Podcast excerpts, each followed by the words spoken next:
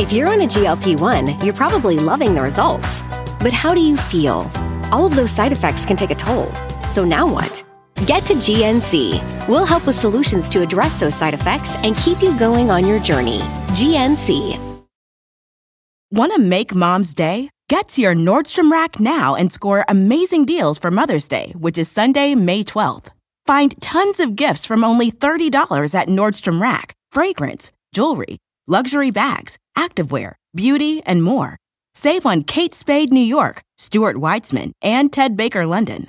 Great brands, great prices. So shop your Nordstrom Rack store today and treat mom to the good stuff from just $30.